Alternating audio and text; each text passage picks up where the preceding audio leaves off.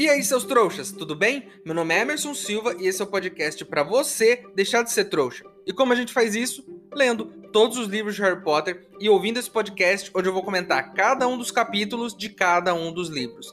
Lembrando sempre que você pode fazer na ordem que você quiser.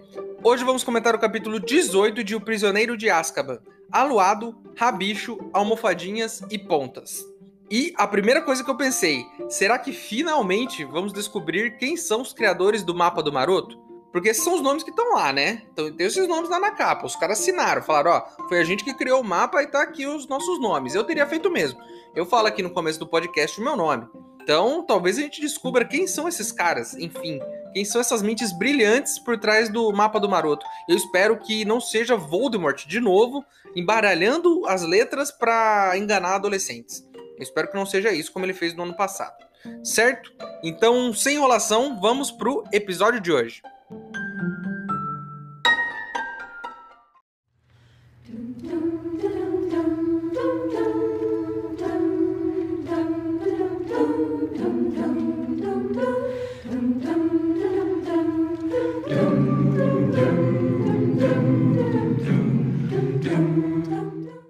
Pessoal, contato meu lá de Hogwarts me informou que se você tiver alguns galeões, consegue uma carta com seu nome para estudar lá em Hogwarts, mesmo sendo um trouxa. Então, eu tô fazendo uma vaquinha para ver se isso é verdade. Se você quiser ajudar, o link para apoiar tá aqui na descrição do episódio. Lembrando que se você não puder ou não quiser, não tem problema. O mais importante é você continuar aqui com a gente, ouvindo o podcast para deixar de ser trouxa.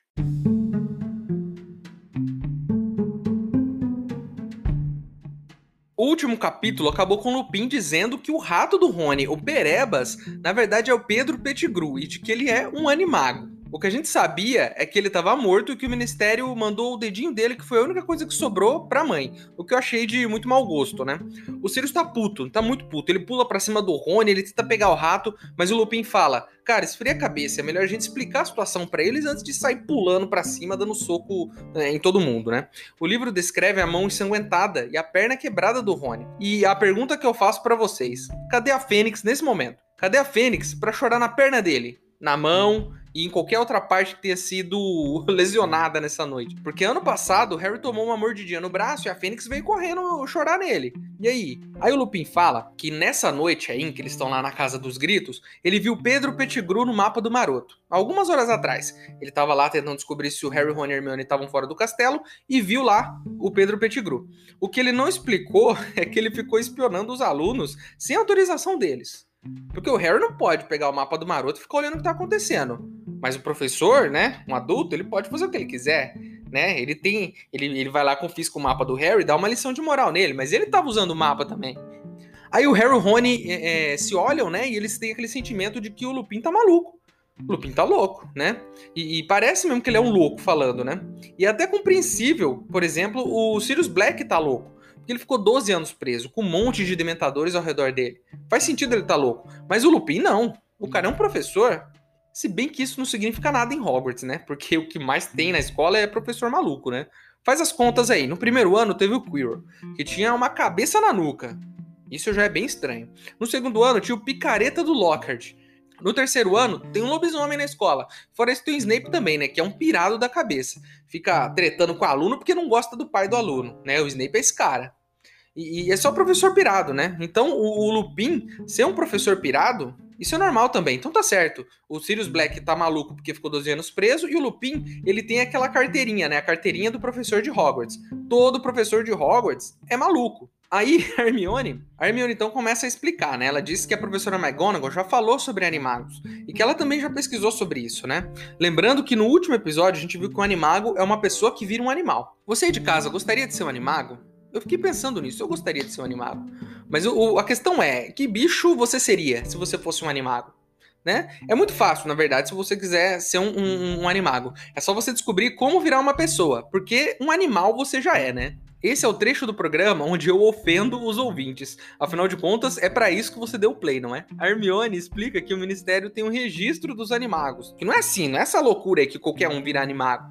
Eles sabem que animal a pessoa vira, né? O que ela consegue fazer transformada em animal, quais são as características para você identificar ela quando ela é um animal. É tipo o seu RG aí, que tem aquela foto sua aí, né? Tudo com sono, descabelado, porque sua mãe te acordou 6 horas da manhã para ir tirar o documento lá. E a Hermione diz que olhou a lista do, dos animagos do ministério e de que nos últimos 100 anos, ó, ó, presta atenção, nos últimos 100 anos só tiveram 7 animagos. Ou é muito difícil virar um animago, ou é muito difícil conseguir autorização do ministério, ou as pessoas não têm interesse nisso, porque nos últimos 100 anos, só sete pessoas, sete bruxos, se registraram como animagos. Ou a maioria não está registrado, né? Aí é um negócio que fica aí por fora. Inclusive, isso abre uma brecha aqui para uma discussão. Será que você pode escolher em que animal você vai se transformar? Porque se for possível escolher o animal que você se transforma, eu queria entender por que, que alguém decidiu virar um rato. Porque com certeza é uma decisão ruim virar um rato. Você podia pelo menos virar um animal que voa, né? Um bicho mais forte, um bicho mais rápido, vai virar um rato, né? Por que, que o cara decidiu virar um rato? Então eu espero que a pessoa não possa escolher, porque se ele pode escolher e escolheu virar um rato, não foi uma boa decisão, né? Aí o Lupin da risada diz que, como sempre, a Hermione tá certa, que ela tem razão. E eu já disse aqui várias vezes, a Hermione sempre tem razão. É, é, e o Lupin diz que ela tá certa, mas que não tá certa no total né? Não, é, não, não, acertou tudo. Ele disse que existem animagos que não estão registrados. Aí, eu já falei isso agora há pouco, hein? É, mas aí, como ela ia saber também, né? Como é que ela ia saber que não tem animago registrado? Ela é inteligente, mas não é, tipo, não é adivinha. Aí, enquanto tudo isso tá rolando, o Sirius Black tá lá, falando que já esperou 12 anos e que não vai esperar mais, que precisa resolver isso logo. E a gente pode debater isso também, né? Se você já esperou 12 anos, você realmente não consegue esperar mais? Ou para quem já esperou 12 anos, uns 10 minutinhos ali é besteira, porque já foram 12 anos. Eu acho que tudo depende da situação. Se você precisa ir no banheiro, por exemplo, e tá lá segurando umas 4 horas, você definitivamente não pode esperar mais tempo, cara. Você precisa dar um jeito naquilo, senão você vai explodir. Né? E eu já passei por isso e é horrível, horrível.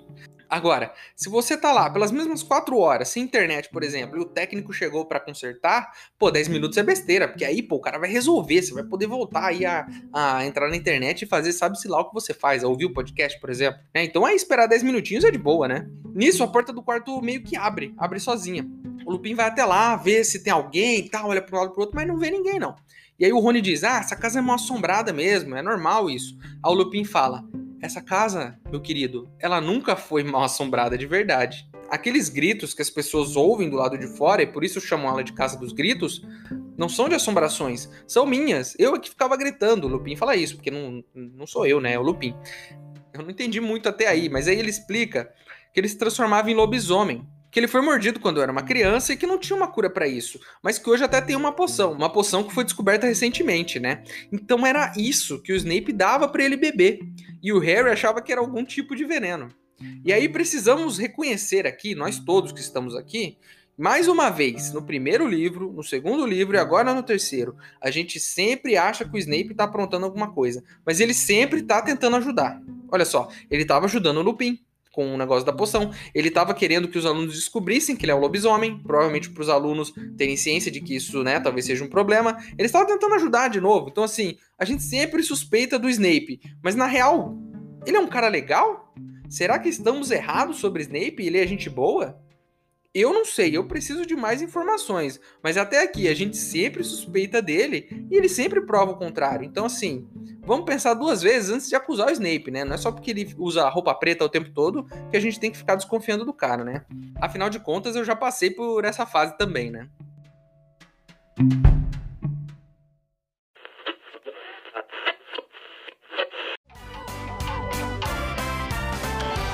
Pera, pera, pera, pera. Marilda, calma, calma seu marido hoje veio aqui no nosso programa porque tem um segredo muito importante para te contar. Você está preparada para ouvir o segredo dele, Marilda? Estou sim, Kleber. Eu quero só saber o que esse safado vai inventar dessa vez. Então, Marilda, eu guardei esse segredo por anos. Você sabe que eu tenho sido um pai ausente e que às vezes eu desapareço e não dou sinal de vida por mais de uma semana. E você inclusive achou que eu estava te traindo. É, é muito difícil dizer isso, mas não é isso, Marilda. Eu não estou te traindo. A verdade, a triste verdade, é que eu sou um lobisomem.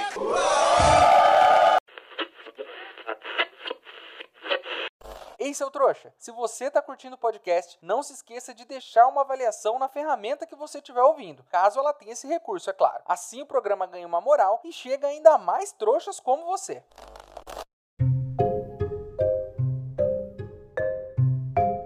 O Lupin explica que antes da poção do matacão ser descoberta, ele virava praticamente um monstro, uma vez por mês, que ficava insano, né, e saía machucando as pessoas. Isso não permitia que ele estudasse em Hogwarts, porque ele era perigoso, né, para os outros alunos.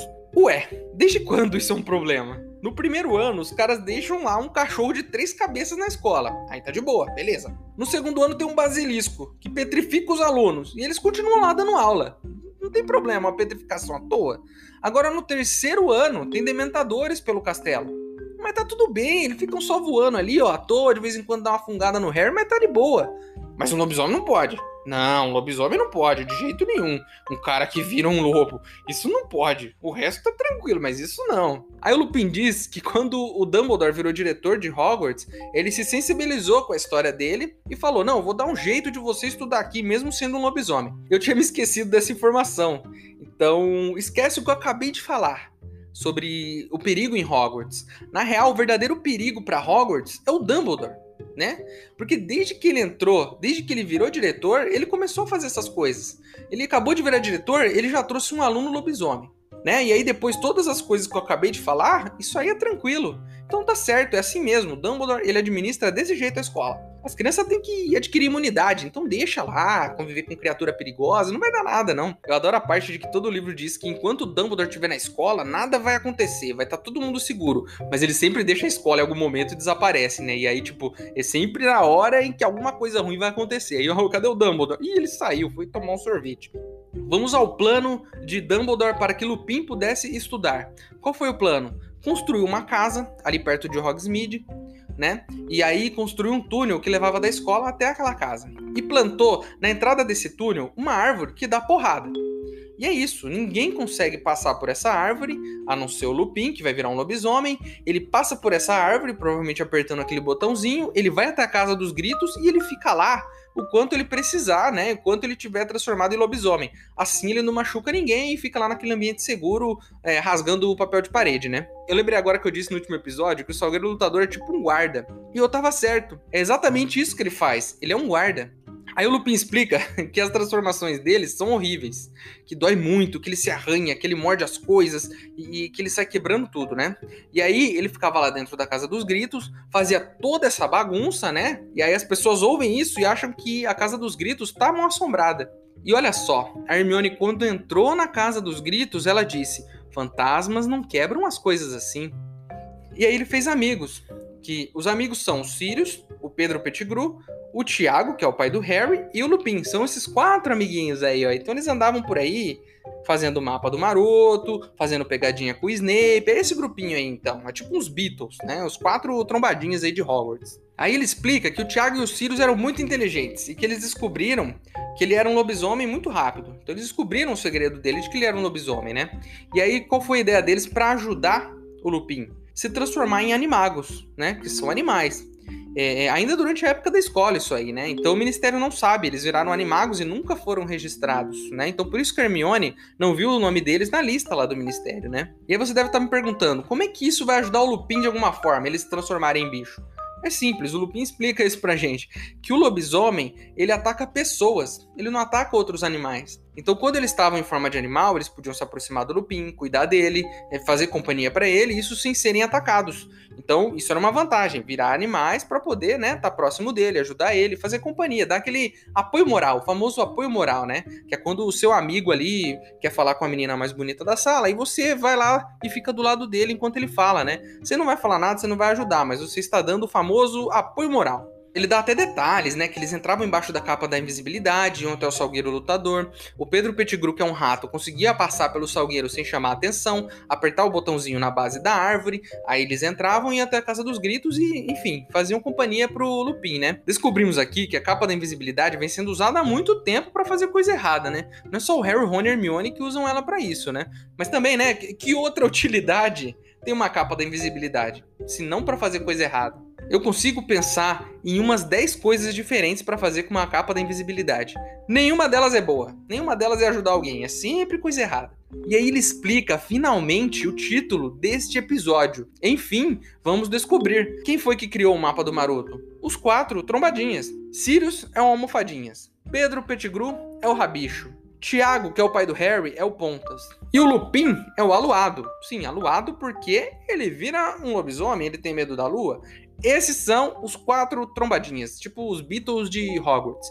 E é eles que faziam e aconteciam na época, né? Tipo quando seu pai fala, na minha época, não, na minha época eu fazia, nossa, eu fazia altas loucuras. Seu pai fala isso, não fala? Então, é bem isso aí. Ou seu pai é daqueles que fala assim, hum, na minha época eu, eu estudava certinho. Não fazia isso. Mentira, não fazia. Tudo historinha do seu pai. Aí o Lupin diz que os quatro eram jovens irresponsáveis e que ele se sentia mal às vezes por trair a confiança do Dumbledore, né?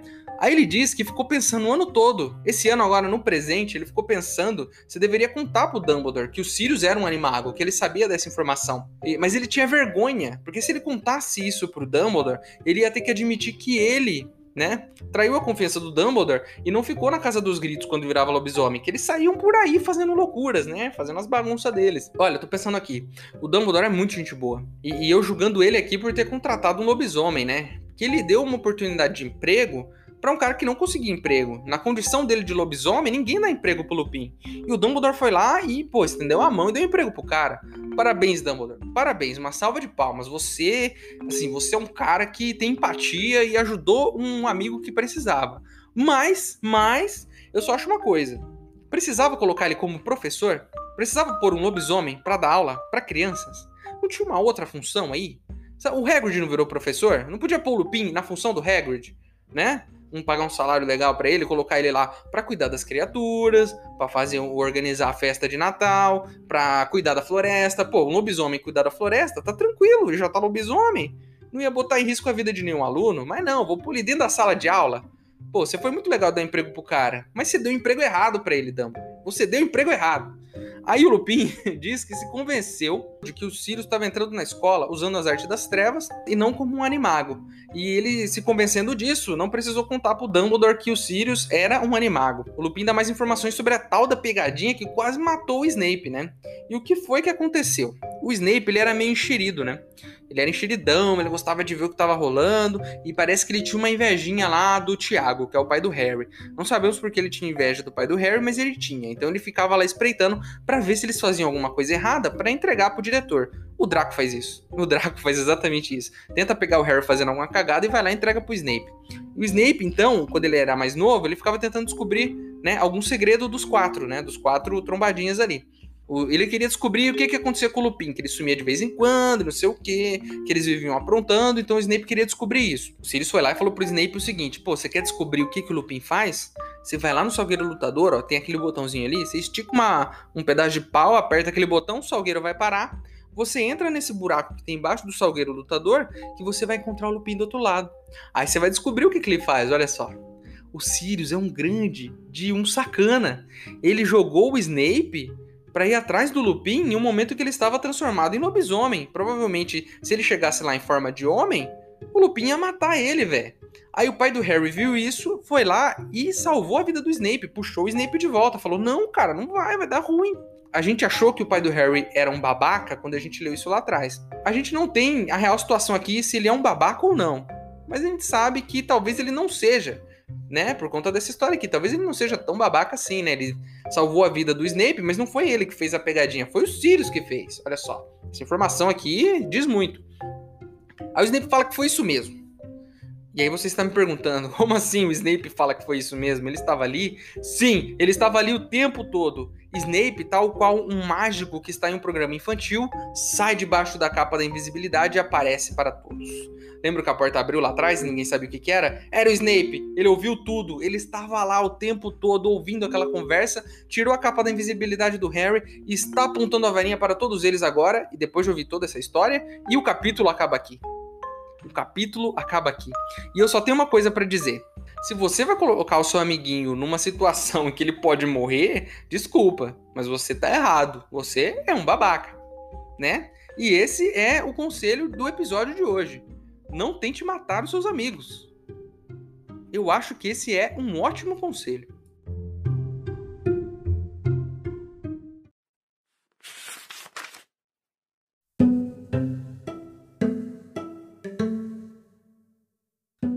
Achou que seria hum, divertido contar a Snape que ele só precisava apertar o nó no tronco da árvore com uma vara longa para conseguir entrar atrás de mim. Bem, é claro que Snape foi experimentar, e se tivesse chegado até a casa, teria encontrado um lobisomem adulto. Mas seu pai, que soube o que Sirius tinha feito, foi procurar Snape e puxou-o para fora, arriscando a própria vida. Snape, porém, me viu. No fim do túnel, Dumbledore o proibiu de contar a quem quer que fosse, mas desde então ele ficou sabendo que eu era.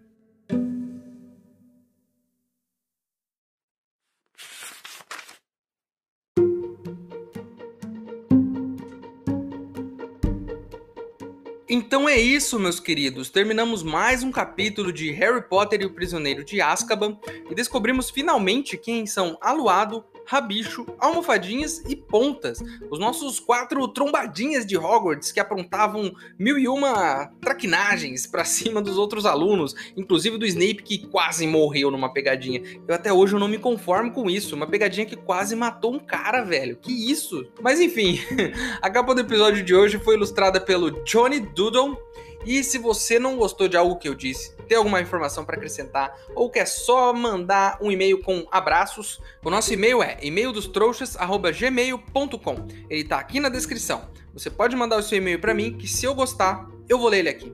Certinho? Então espero vocês no próximo episódio para a gente tentar descobrir agora qual o rolê do Rabicho, porque a gente sabe que ele é aquele rato lá. E aí, aquele ratinho que viveu a vida toda com o Rony, o ratinho que estava no quarto do Rony quando ele trocava de roupa e ficava pelado. E aí, esse rato, quanta coisa ele não viu, não é mesmo?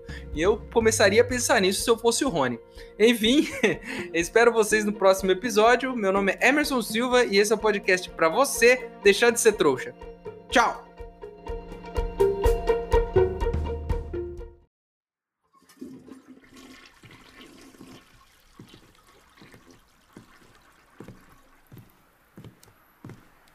O que é isso aqui? Essa fita não estava aqui antes. Eu não lembro de ter deixado ela aqui em cima. Deixa eu ver o que está gravado nela. Emerson. Emerson. Sou eu.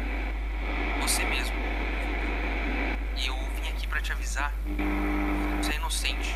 Fiel do segredo esse tempo todo. Era o... Era ele que sabia de tudo. Foi ele que entregou os pais do Harry. Emerson, você precisa saber disso. Você tem que parar de passar vergonha. Que estranho. Eu não lembro de ter gravado isso.